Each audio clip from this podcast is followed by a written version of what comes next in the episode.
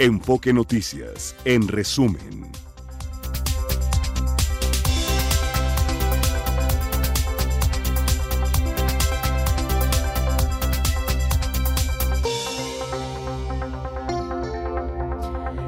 Instrucciones del presidente López Obrador, la Secretaría de Gobernación reveló la carta que la dependencia a su cargo envió a la ministra presidenta de la Suprema Corte, Norma Piña, en la que advertía de la liberación de ocho militares vinculados al caso Ayotzinapa. En el texto, con fecha del 12 de diciembre de 2023, se advierte del riesgo de modificar las medidas cautelares y de la trascendencia de ese asunto para el Estado mexicano. Un juez federal aplazó para abril la audiencia en la que la Fiscalía General de la República acusará, acusará formalmente, perdón, disculpen, al exprocurador Jesús Murillo Caram de los delitos de desaparición forzada, tortura y contra la Administración de Justicia en el caso Ayotzinapa. La audiencia estaba programada para mañana, pero fue diferida porque están en, en curso entrevistas. El Instituto Nacional Electoral dio a conocer que el padrón electoral rebasó los 100 millones de personas inscritas, quienes podrán participar en las elecciones del 2 de junio. El INE también informó que habrá reposición de credenciales hasta el 20 de febrero, pero solo, ojo, por robo y extravío. No es para alguien que por primera vez la va a sacar. Si de aquí al 20 de febrero, cuídenla por favor, a alguien la extravía, o se la roban entre las cosas que se lleven, todavía se podrá, pero solo en ese caso. Además, la reimpresión será hasta el 20 de mayo y en esta etapa ya no se podrá cambiar ningún dato de la credencial para votar. Si alguien cambió de domicilio y ya no fue a cambiar la, credencial, eh, pues va a tener que ir a votar a donde vivía para no quedarse sin ejercer el derecho al voto, que tanto trabajo nos ha costado. No solo dinero nos cuesta. Para tener esta credencial de elector y acudir a las urnas y elegir a quien querramos que nos gobierne en nuestra colonia, en nuestro estado, en el país, pasaron muchos años de lucha de millones de mexicanos, de quitarle al PRI eh, pues el, el derecho que se había atribuido para, para contar nuestros votos, o a veces ni para contarlos, porque ya era seguro quién iba a ganar. Han pasado muchas cosas en pocos años. Por eso es bueno que los jóvenes sepan que nacieron con este derecho que nos costó a muchos mexicanos hace muchos años lograrlo, que hay que aprovecharlo. Es una oportunidad que no debemos perder.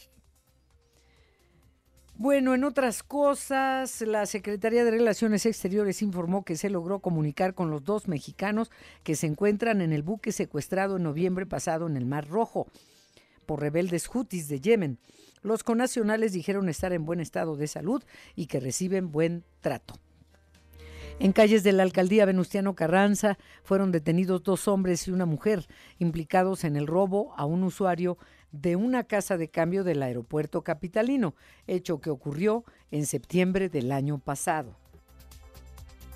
El gobierno de la Ciudad de México informó que en este 2024 se invertirán más de 19 mil millones de pesos en obra pública para la conclusión de 21 proyectos como Chapultepec Naturaleza y Cultura, el tren interurbano, la peatonalización del Zócalo y más. 19 mil millones de pesos. El sistema de transporte colectivo Metro anunció que este año instalará 18 nuevas escaleras eléctricas en estaciones de las líneas 3, 7 y 9 con una inversión de 151 millones de pesos. Se activó alerta amarilla por pronóstico de bajas temperaturas de 4 a 6 grados para el amanecer de mañana miércoles en las alcaldías Álvaro Obregón, Cuajimalpa, Magdalena Contreras, Milpalta, Tlalpan y Xochimilco de 4 a 6 grados. Em, así dice el meteorológico, ¿no, Alfredo? Así es, Adriana, para mañana la máxima podría alcanzar, ojo, estas temperaturas que acabas de decir es al amanecer y además se registran heladas también. Para mañana se esperan una máxima de 24, la mínima de 9, no hay probabilidad de lluvias, eso ya es importante. Para el jueves va mejorando el pronóstico, la máxima de 25, la mínima de 10 y para el viernes eh, máxima de 25, mínima de 9, ojo, sin probabilidad de lluvias y además rachas de vientos de 25 kilómetros por hora. En el caso del viento, pues esto es malo porque no ayuda a la dispersión de contaminantes. Ya se puede ver la nata, toda la inversión térmica que se da en esta época del año. Entonces, pues en cuanto a vientos no vamos a estar bien y pues esperemos que, no se decrete la contingencia ambiental. Pudiera ser, ¿eh? porque si está subiendo peligrosamente, hay que evitar eh, hacer ejercicio al aire libre. ¿Cómo están las vialidades, Alfredo Pérez, por favor? Pues comentarte que Avenida Insurgentes del eje 5 norte a eje 2 norte con avance constante. Hay que tomar en cuenta también que hay un bloqueo en Calzada San Antonio Abad al norte entre Fernando de Alba y Cerrada Fray Servando por presencia de manifestantes. Alternativas los ejes 2 y 3 Oriente. Carga que avanza en José María Saga de 20 de noviembre a Simón Bolívar. Y recuerden ustedes que continúan las obras del cablebús, la línea 3 en Avenida Constituyentes. Esto provoca rezagos vehiculares para quien procede desde circuito interior hacia lo que es la carretera o la autopista México-Toluca o bien la zona de Santa Fe. Esto al poniente se forma un embudo impresionante ahí en las inmediaciones del Panteón de Dolores por estas obras, lo que es en el cruce de Constituyentes y Avenida me Observatorio. Me consta, querido, me consta. Así es, entonces como alternativa pueden utilizar lo que es el Paseo de la Reforma. Pero a veces también está peor. Hoy el Waze me mandó por Constituyentes y el atorón fue de 10 minutos a veces también se equivoca el Waze. Otra forma de llegar es... Waze? exacto. Y otra forma también es eh, tomar paso de la, reforma y entrar a Bosques de las Lomas para salir a la altura del pantalón de este edificio. ¿Tú sabes cuándo van a terminar esa obra? Pues... De lo que ya terminaron es con nuestra paciencia y de los vecinos también. En noviembre dice, Josefina, ¿cómo estás? Buenas tardes. ¿Tal? ¿Qué tal? Buenas tardes. tú? No, eh, era en noviembre del año pasado, perdón, ¿eh? Ah, era en noviembre. Sí, sí, sí. Yo tomé una fotografía. No se ve. Sí, no, no se ah, ahí una foto que de un cartel decía. Ahorita se las mando. Pero ¿para qué se ponen esas fechas que se esos cinturones, esas camisas de fuerza de algo que no van a cumplir como todo? como todo, inauguraciones cortadas de listones de obras a medias que siguen sin servir. Bueno, entonces, cuando les dé la gana, pero que la terminen. Oye, y además comentar también que durante las noches cierran un tramo de constituyentes, perdón, de los carriles laterales de periférico hacia el norte sobre lo que es constituyentes a la calle de electrificación. Esto es inmediaciones de la escuela El Pípila, también porque están montando ah, todo frente a los pinos. Ajá, exactamente, están montando todo lo que es el cableado para que pueda funcionar este cablebús. Ya. Pues gracias, Alfredo, y vamos entonces ¿Eh? Buenas tardes, dije. Pero no te estás yendo. No, aquí estoy. ¿A quién le pidió Es que sabes, es la costumbre, es la costumbre. Sí, sí, sí. No, hoy estás en ausencia de Gastón Fentanes. Nada de que buenas tardes no, no, No, aquí estoy, aquí estoy. Nos quedan muchos minutos, 50. Claro que sí. Gracias. La buena noticia con Josefina Claudia Herrera. Hola, hola, ¿qué tal? ¿Cómo estás, Adriana? Pues ya me había adelantado un poquito porque aquí estoy de chismosa. De Oye, fíjate que te cuento de estas historias que nos encanta porque hay empresas que siempre son comprometidas con la sociedad, con sus propios trabajadores. Y me encontré que el Grupo Bimbo, esta empresa panificadora, ha firmado su adhesión a los principios del empoderamiento de las mujeres. Eso me encantó porque es una forma, claro, de pues de fomentar lo que es la igualdad de género, sin lugar a dudas, y que las mujeres tengan una mejor eh, situación en, en su entorno laboral, en el mercado y sobre todo en su comunidad, ¿no? Entonces, mira, son siete los principios de empoderamiento de la mujer y te los voy a describir. Uno es el liderazgo corporativo al más alto nivel. Dos, el trato justo a todas las mujeres y hombres en el trabajo sin discriminación. Tres, salud, bienestar y seguridad para las colaboradoras y colaboradores también. Cuatro, educación e información para la promoción, promoción profesional. 5. Desarrollo empresarial, cadena de suministro y prácticas de marketing. 6. Iniciativas comunitarias y promoción. Y 7. Medición y reporte. Además, Bimbo dice trabajará continuamente para cumplir las siguientes metas para el 2030. Ya se están planteando qué va a pasar no solo para este 2024, sino hasta el 2030. Y uno de los eh, son cinco lineamientos que es mostrar un progreso significativo en la igualdad de género a nivel mundial con una representación del 40% de talento femenino en puestos de liderazgo, que eso pues marcará seguramente la diferencia entre pues tener a mujeres eh, como parte de la de los puestos líderes, contar con al menos un proyecto de autonomía económica por organización con enfoque de diversidad, equidad e inclusión. ¿eh? Tres, todas las estrategias de mercadotecnia y comunicación interna y externa reflejarán la diversidad de las comunidades en las eh, que se tiene presencia. Cuatro, atender con perspectiva de género y erradicar el acoso, la discriminación y otras formas de violencia de género en el trabajo. Y por último, fomentar la educación y la sensibilización sobre cuestiones de género entre los equipos y socios comerciales. Qué importante es que desde la propia empresa se vaya generando esta cultura del cambio, esta cultura de, de, apoyo a las, a las mujeres. Y sabes qué? Que se refleja en el hogar también. Se refleja en el hogar, ya que en el hogar no ha sido así por generaciones pero tenemos ya esta conciencia, la información y la manera de hacer las cosas de otra forma. Claro. Entonces esto se refleja también en los hogares, en las familias, en los hijos, en los padres. Sí. Y, así podemos ser y, vivir mejor. Claro. Qué, qué, bien suena todo esto. La verdad es que sí. Debe replicarse en todas las empresas. Pues, además que piensen en, en, el futuro así como para plantearse de aquí al 2030 me parece también un, gran reto como empresa, ¿no? Quiere decir que sigue, seguirán creciendo, seguirán armonizando con, su, con sus propios trabajadores y trabajadoras en específico. Sí. Pero mm, lo hacen firmado de esta manera en estos principios para el empoderamiento de las mujeres principalmente. No será una moda, no es un anuncio. Espero no. Es, no, No. Bueno, pues muchas gracias, Josefina Claudia Herrera. Buenas tardes. Tú tienes algo que compartir con el auditorio del recicla, reciclatrón. Así es, Adrián, Auditorio de Enfoque Noticias. Ya va a empezar esta jornada de acopio de residuos electrónicos y eléctricos en el estacionamiento de Universum. Esto lo informa la UNAM el próximo 25 y 26 de enero en un horario de 9 a 16 horas. Más información en educacionambiental.cdma.cdmx.gov.mx. Esto es un correo electrónico. También en el correo electrónico de la UNAM, residuos arroba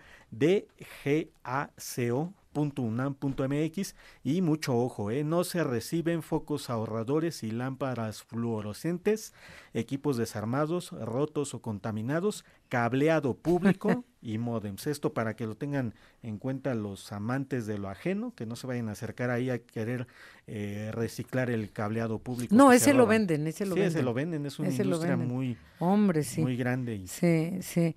Pero estoy viendo aquí en la página que abriste de la UNAM, dice, ¿aún tienes el refrigerador? O sea, ¿también puedes llevar un refrigerador? Así es, el refrigerador, la computadora Pues sí, en lugar de tirarlo a la, basura. O el televisor que ya no sirve porque tienen algunos componentes por dentro, por ejemplo, en el caso del refrigerador, el contenedor del gas que genera el frío y además este otra serie de metales que pueden reciclarse, como es el caso del cobre. Mm, cierto. pues muchas gracias por esta invitación, Alfredo, porque ahora hacemos una pausa, son las dos con 13 minutos, hay más información para compartir con ustedes y otra entrevista sobre el informe final del, de esta administración que está por terminar y pues que confirme el fracaso de, de las metas en inseguridad. Que abrazos y balazos, pues no, no han sido suficientes las palabras. Bueno, vamos a una pausa. También ya veo que, que se asoma a saludarnos Olga Cano y para no variar nos trae cosas bien interesantes en relación a la cultura. Después de la pausa.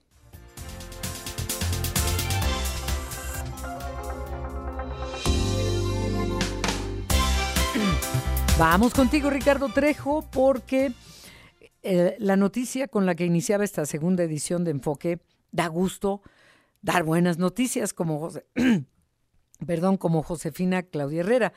Pero esta también es buena y tiene que ver con la decisión favorable que obtuvo México en la demanda contra empresas fabricantes y distribuidoras de armas de fuego. Ante una demanda presentada eh, en la actual administración, cuando era canciller Marcelo Ebrard. Se ha venido trabajando, es algo que no se deja de lado, pero hoy se dio un paso importantísimo. Ricardo Trejo, por favor, adelante. Así es, Adriana, auditorio de Enfoque Noticias, buenas tardes. La Secretaría de Relaciones Exteriores resaltó que en un hecho sin precedentes, la Corte de Apelaciones del Primer Circuito en Estados Unidos, con sede en Boston, Massachusetts, dictó una sentencia de apelación favorable para el gobierno de México. El panel compuesto por dos magistrados y una magistrada resolvió de manera unánime que México demostró exitosamente que las empresas fabricantes y distribuidoras de armas no gozan de inmunidad por sus prácticas comerciales negligentes, las cuales facilitan el tráfico ilícito de sus productos a México.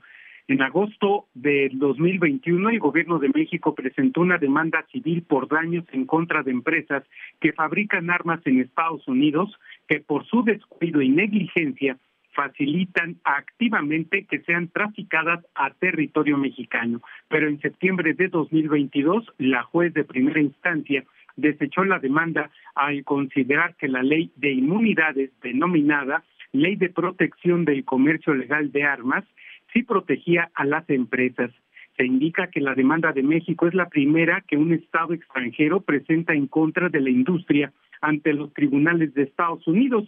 En la inédita resolución, la Corte de Apelaciones consideró que el juez de primera instancia desechó incorrectamente el reclamo de México. Por ello, la Corte ordenó que el asunto regrese a primera instancia para continuar su desarrollo. De tal forma, Adriana, México saluda y recibo con agrado la decisión emitida por la Corte de Apelaciones del Primer Circuito, la cual tuvo una gran receptividad a los sofisticados argumentos presentados por México en defensa de sus intereses y de los de su población, puntualiza la Secretaría de Relaciones Exteriores. Adriana, por el momento el reporte para el auditorio de Enfoque Noticias. Muchas gracias, Ricardo Trejo. Y también, por ejemplo, además de lo que nos acaba de informar Ricardo, que es en el tema en contra de las empresas fabricantes y distribuidoras de armas de fuego, armas de fuego allá en Estados Unidos.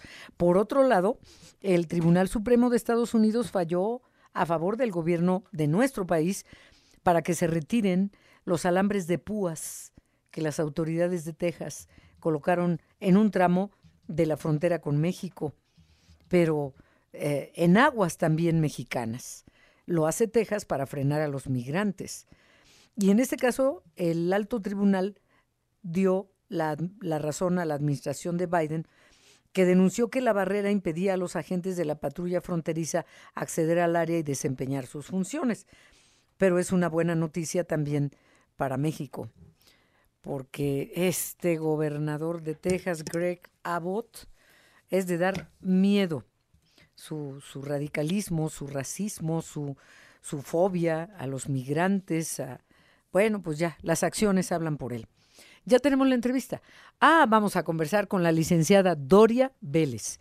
Ella es directora de investigación del Observatorio Nacional Ciudadano de Seguridad, Justicia y Legalidad.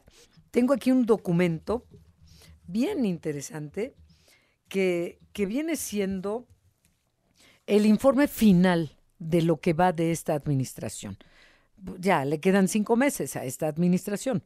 Ahora, la próxima presidenta asumirá el 1 de octubre. El 1 de octubre, no en diciembre. También se ha cortado el tiempo de, de, que se prolongaba entre las elecciones y que asumiera la presidencia el que sigue. Se acortó. Y ahora será en octubre, no en diciembre. Bueno, el caso es que vamos a preguntarle a la licenciada Doria Vélez ¿Qué concluye el Observatorio Nacional Ciudadano? ¿Cómo estás, eh, Doria? Buenas tardes. Hola, buenas tardes, Adriana. Un saludo a ti y a tu auditorio. ¿Qué concluyen? Pues miren, eh, lo que encontramos a raíz del análisis de los documentos que presentó esta administración a, a principios del gobierno y los datos de incidencia delictiva es que, pues lamentablemente, eh, por un lado, se va a quedar muy corto de todas las promesas que dio el actual presidente. Y aquí eh, quisiera llamar la atención sobre eh, cómo fueron estas metas que estableció. Fueron metas poco, poco claras, fueron metas poco claras con indicadores que no eran del todo eh, del todo específicos. Oh, eh, Doria, eh, este, ¿quieres que te marquemos en cinco minutos o ya te vas de corrido?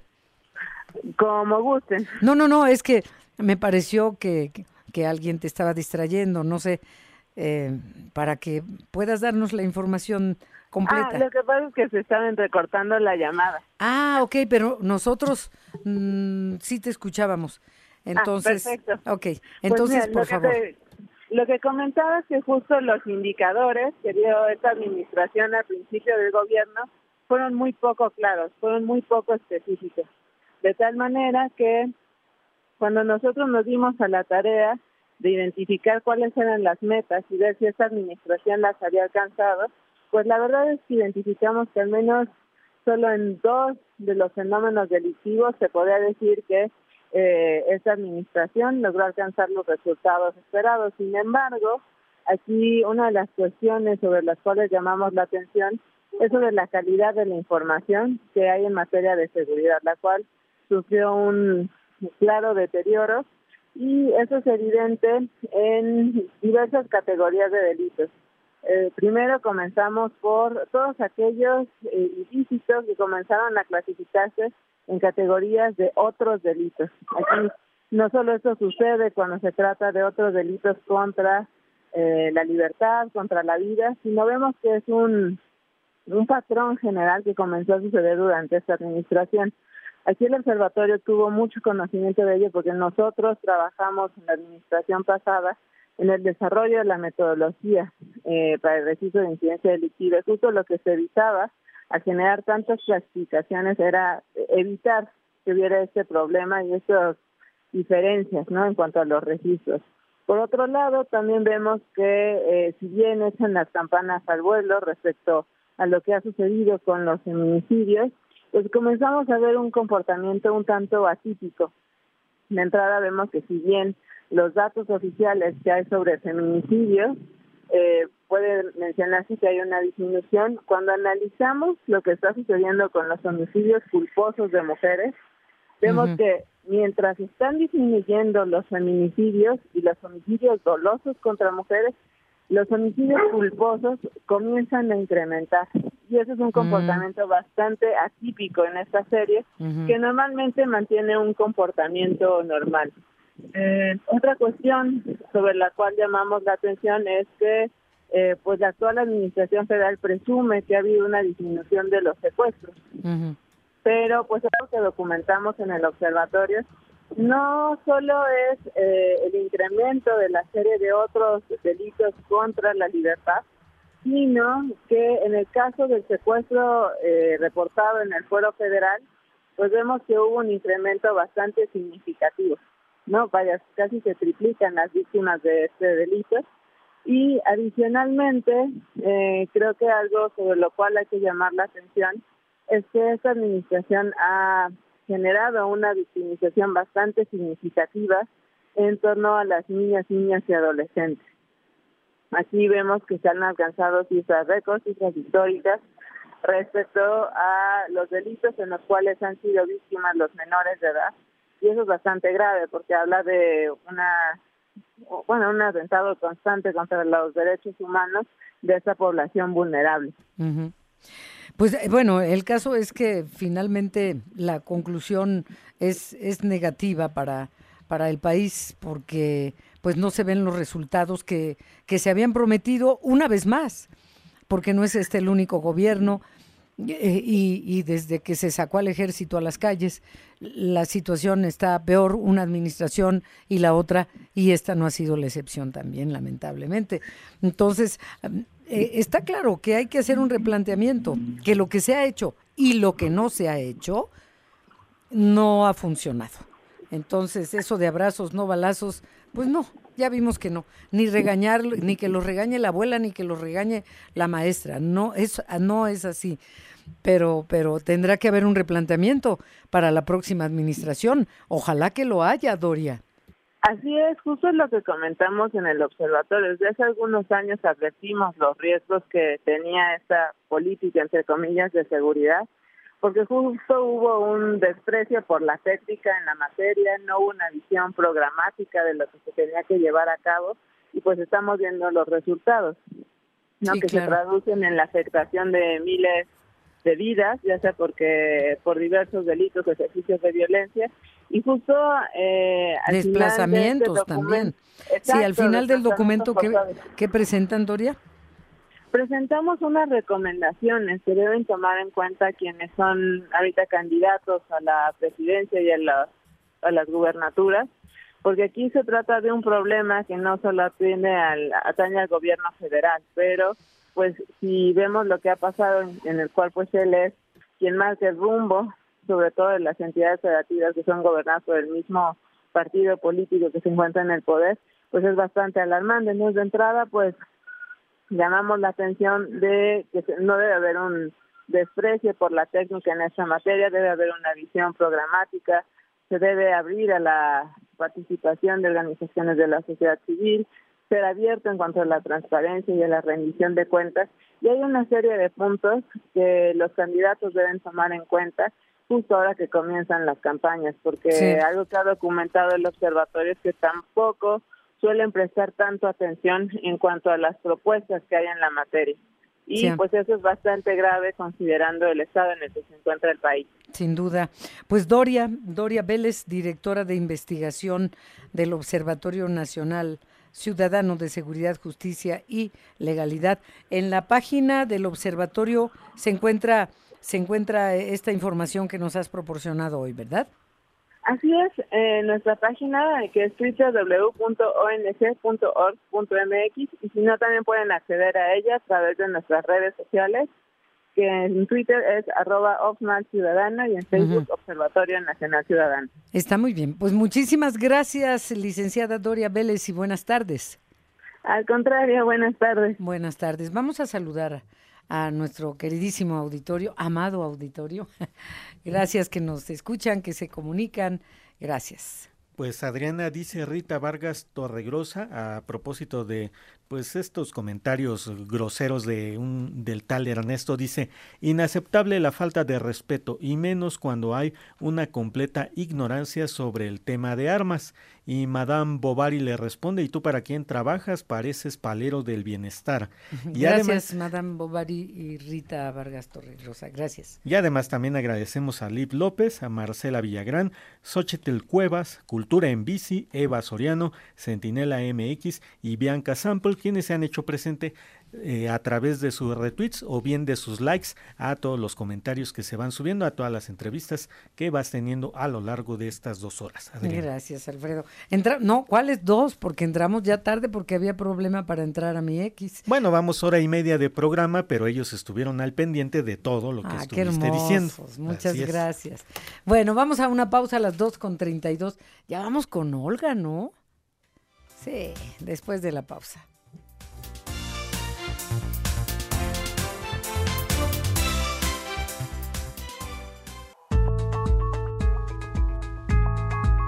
Un enfoque a la cultura con Olga Cano.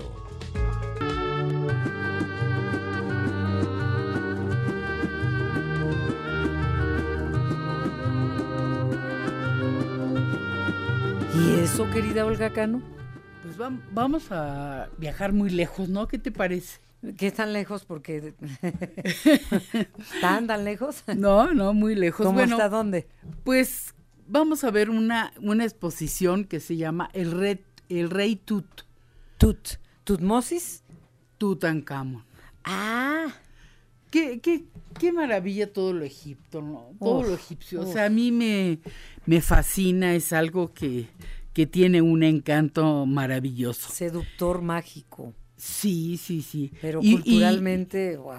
Sí, todas las cosas, los diseños son como muy modernos, ¿no? O sea, tan antiguos y muy modernos, de hace tres mil años nada más. Mm.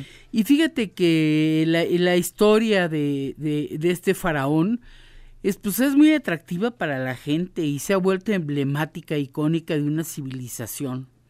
Y es legendaria por lo sorpresivo de su hallazgo en 1922 y el misterio de su maldición, que, que eso a veces no quisiera tratarlo porque luego se hace una cosa muy muy muy grande, ¿verdad? Y muy mentirosa a veces, otras, ¿verdad? ¿Por qué? Eh, porque es como la oreja de Van Gogh.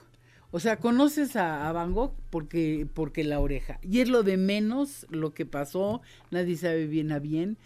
Y, y las otras cosas que son importantes del personaje se olvidan. Se pierden, sí. Eh, entonces, por eso no, ni, ni, quiero, ni quiero hablar. Bueno, Agatha Christie también escribió una novela y que se hizo película que se llama Muerte en el Nilo, ¿no? Sí, sí, sí, sí. Bueno, y de por sí la geografía de Egipto con ese río maravilloso, mm. el desierto, todos esos contrastes, es un escenario espectacular. Espectacular. Y mira, yo no he ido, pero... Yo sí, se los puedo presumir, pero es fantástico navegar en el Nilo, ir haciendo escalas en zonas arqueológicas, no, no, no, entrar a Busimbel, no, e, es así de... Sí, no, mejor sigue tú, por Ya no me antojes. te, lo antojo para que vayas. Sí. y bueno, eh, esta exposición de Tutankamón, yo digo que hay muchas maneras de verlo. Eh, eh Tutankamón eh, es un... ¿Por qué es tan conocido? En realidad, pues vivió, murió a los 19 años. Reinó siete años, subió al poder a los 12 años vivió para que la gente tenga idea de 1341 antes de Cristo a 1323 antes de Cristo. Entonces, ¿qué es lo que muestra la exposición? Es una es un proyecto que está ligado con National Geographic.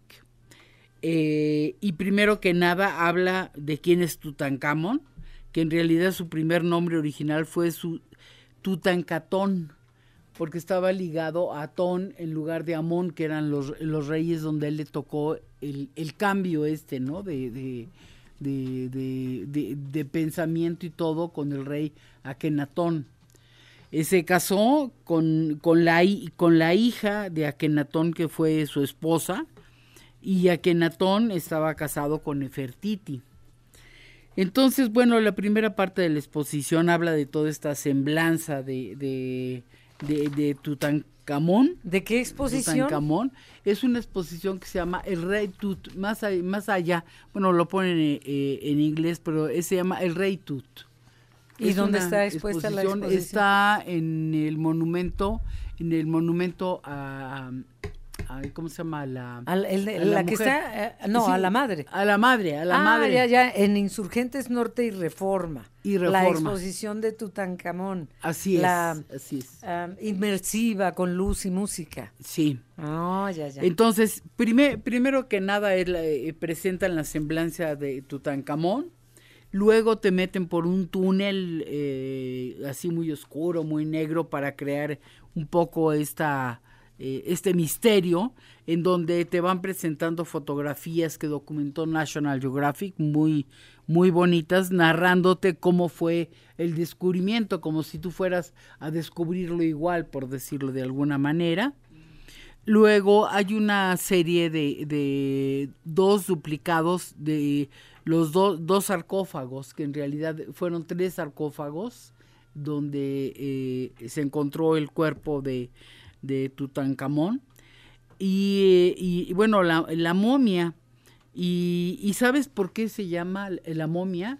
La momia es por el, la parte negra de, que es como un betún negro que se usaba como para cosas, eh, ¿cómo se llama? Para curar enfermedades. Entonces, ¿qué es lo que hay?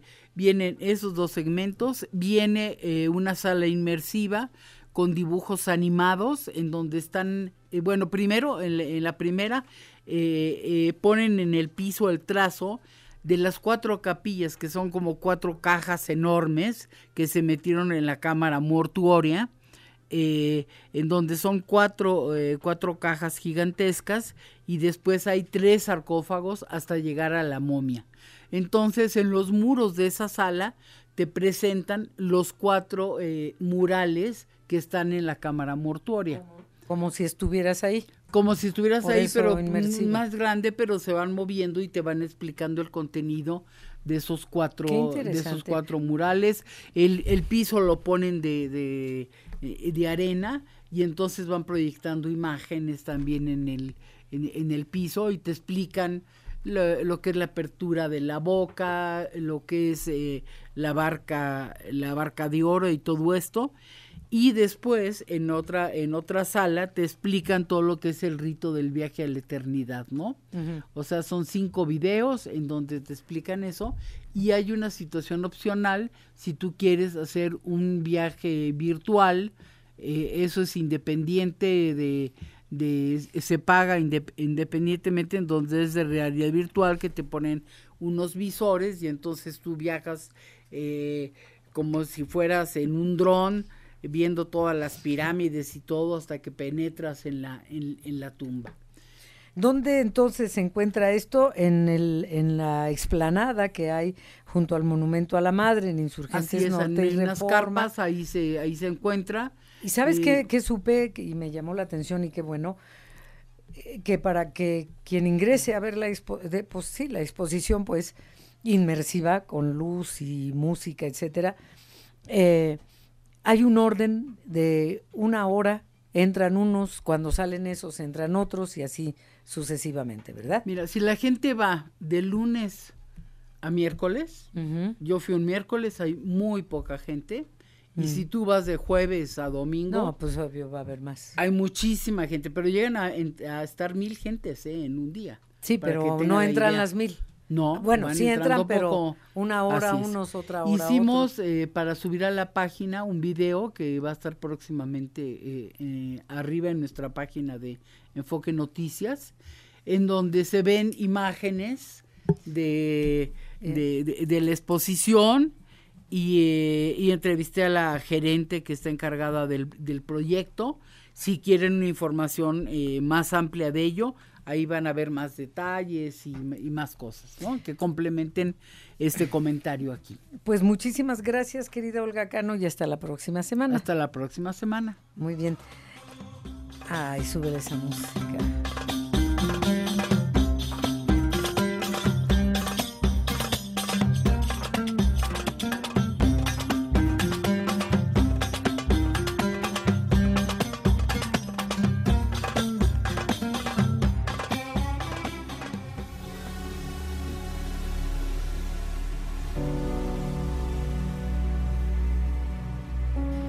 Alfredo, esta música es de una película con muchas nominaciones porque ya se publicaron los nombres, actores, actrices para el Oscar.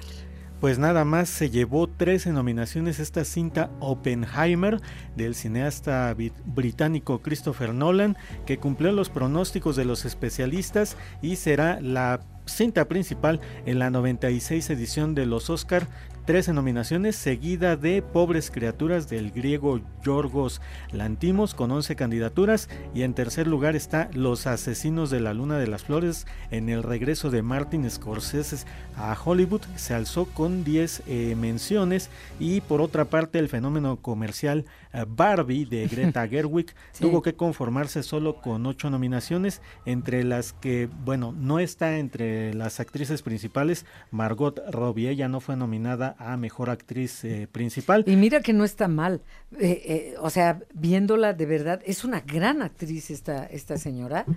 en otras películas lo hemos visto y es una gran actriz. Nada más que tal vez porque el papel es de Barbie, tal vez minimizan más allá del, de la historia que presenta, que es muy interesante. Fue muy interesante la historia, pero también fue vista muy superficialmente por tratarse principalmente de la de la muñeca en sí, ¿no? Sin tomar en cuenta el mensaje que llevaba y estos conflictos entre, bueno, el conflicto al que llega la muñeca a lo largo de la historia, ¿no?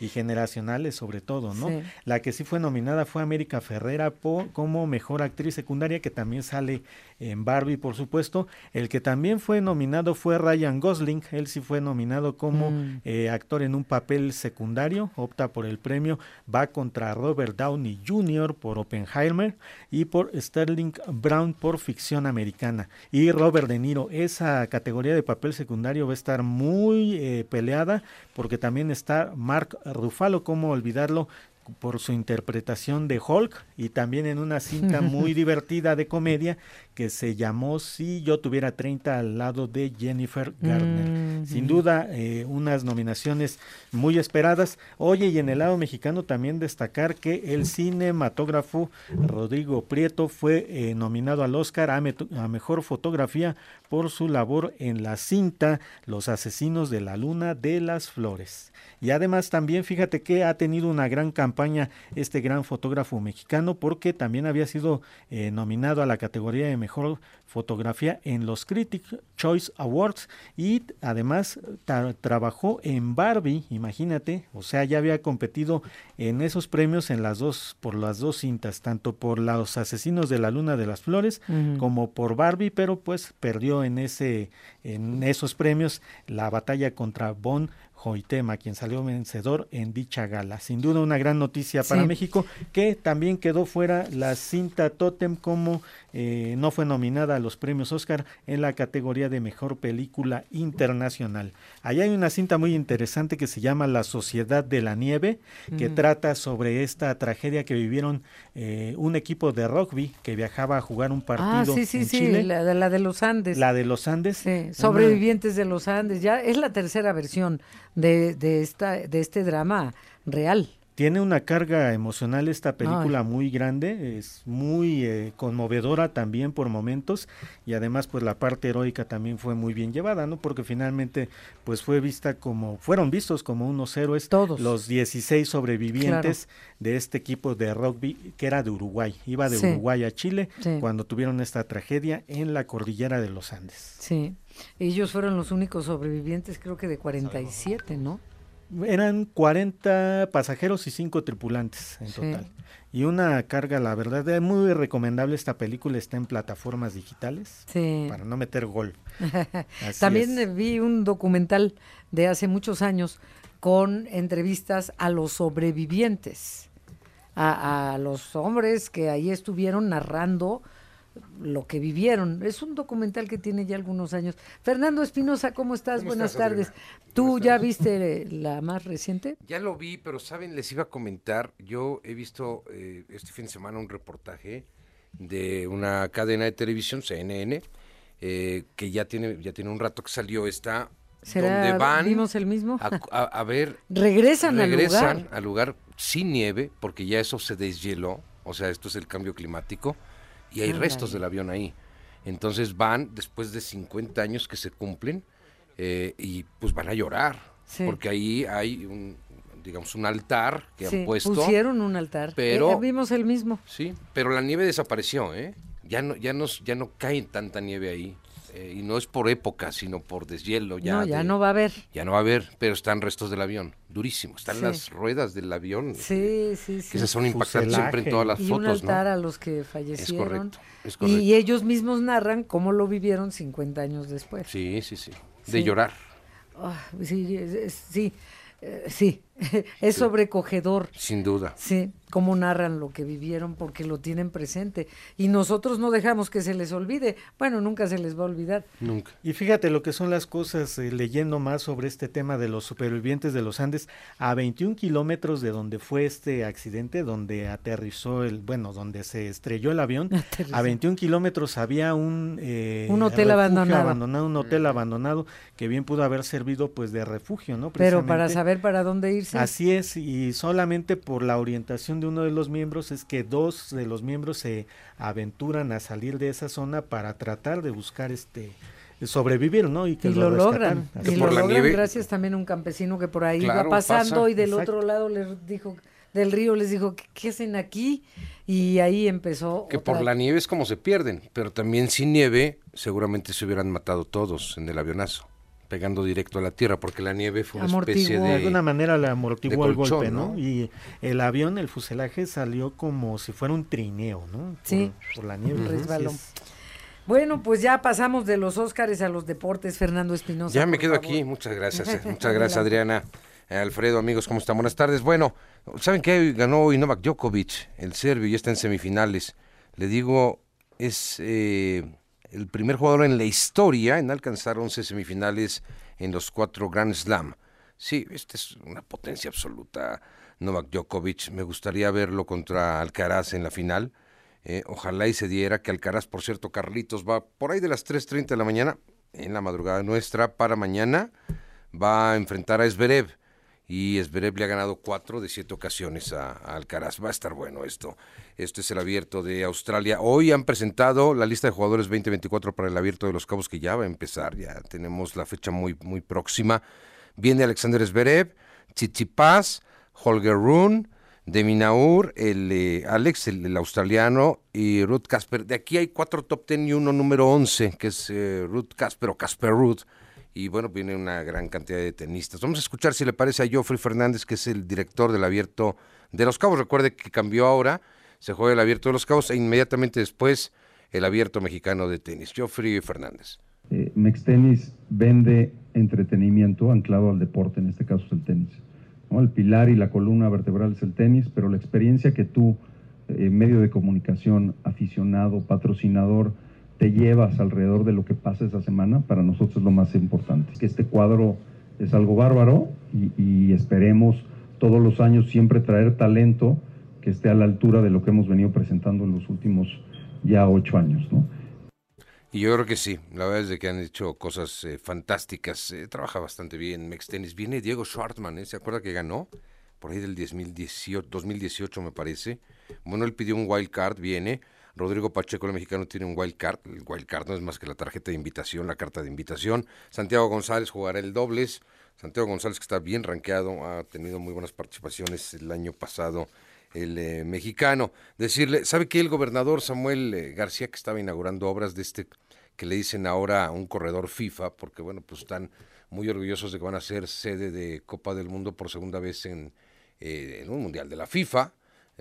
bueno, Dice que le encargó ya Alejandro Hit, que es el eh, Hot City Manager del Comité Organizador de Monterrey, que enviara una solicitud muy formal a la FIFA para que la Sultana del Norte sea sede del sorteo del Mundial 2026. Dice el gobernador, ah, pues está Miami, Nueva York, Ciudad de México, pero les vamos a ganar, aquí va a ser en Monterrey. Bueno, está bien, está muy eh, metido en todo el gobernador y el fútbol pues, es su pasión. Uno de esos, los Tigres, que por cierto, gobernador, eh, habían anunciado con bombo y platillo que iban a tener su nuevo estadio y seguimos viendo esa misma, ese mismo escenario, esa misma caldera, el volcán, ¿no?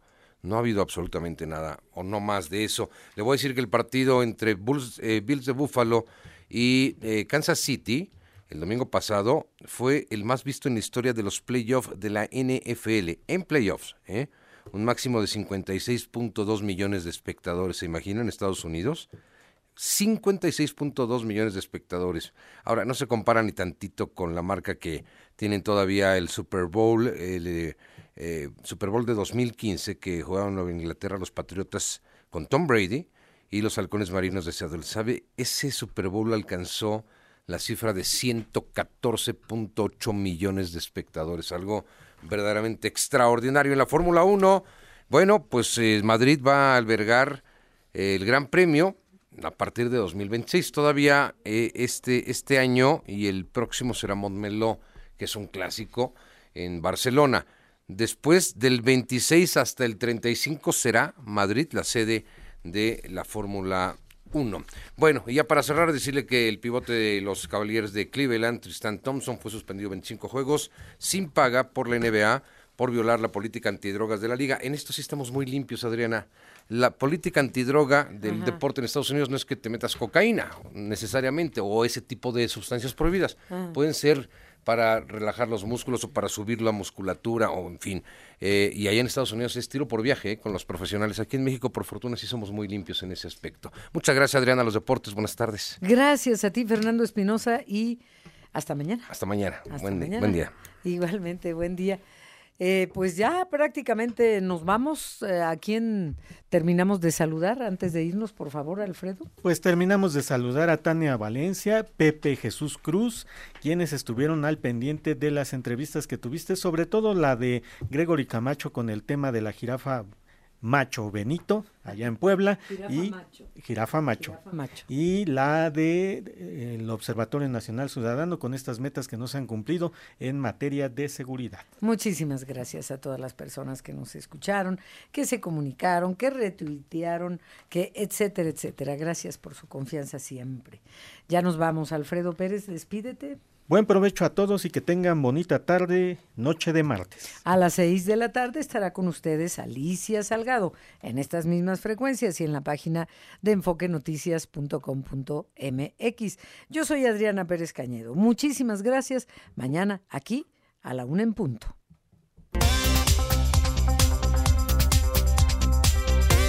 NRM Comunicaciones presentó Enfoque Noticias con Adriana Pérez Cañedo. Claridad en información.